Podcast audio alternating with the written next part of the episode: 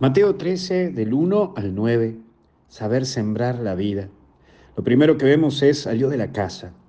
Hay dos cosas que tendrás que enfrentar en tu vida cuando querés seguir caminando por tu propia vida, cuando querés salir adelante. Vas a tener que enfrentar la melancolía y la depresión. Sí, son los dos grandes riesgos cuando pierdes algo que amas. Vuelvo a repetirte, son dos riesgos cuando pierdes algo que amas.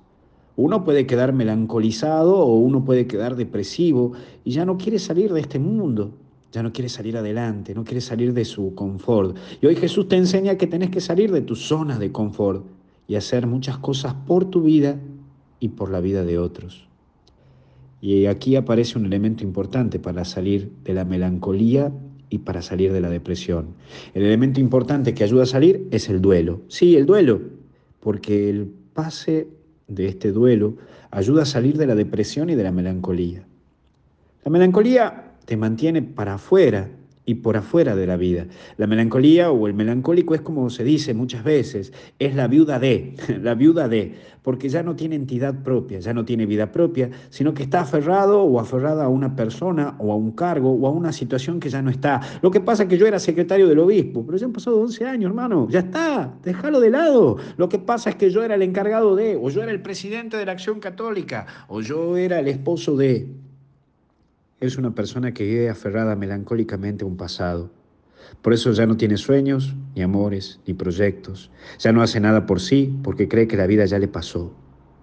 Viven tanto del recuerdo que hasta tienen el cuarto de su hijo acomodado como que su hijo ya está por venir o volver.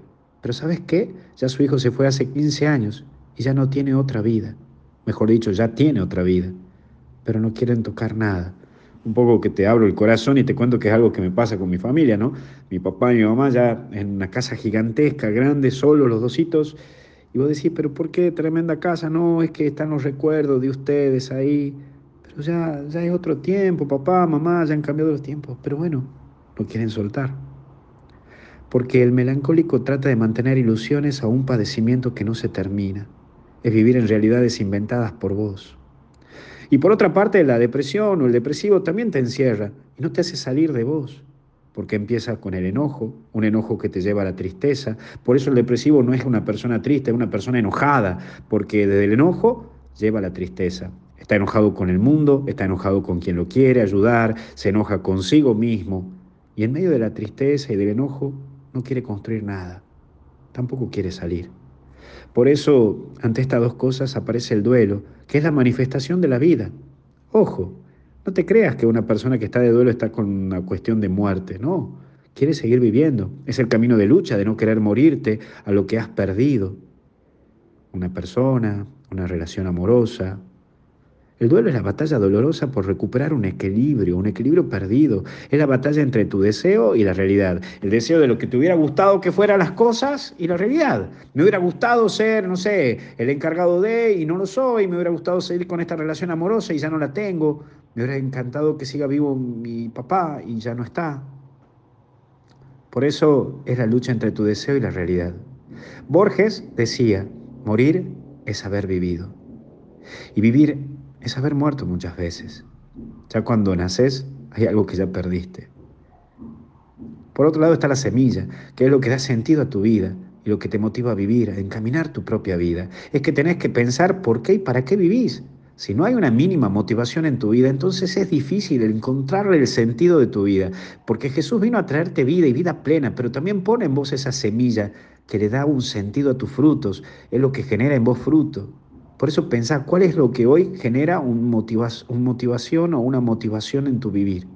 Pensalo y respondete esa pregunta. Por último, las complicaciones. En tu vida habrá complicaciones, personas que como pájaros van a venir a picotearte la vida y seguirán tirándote abajo todo tu emprendimiento, van a ir picoteándote con comentarios negativos y se van a ir.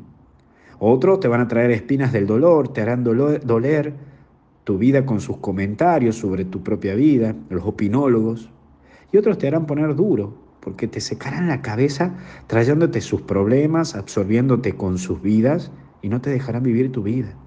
Por eso viví tu vida por la vida, con Cristo y en Cristo, y genera frutos con tu vida y desde Cristo en tu vida.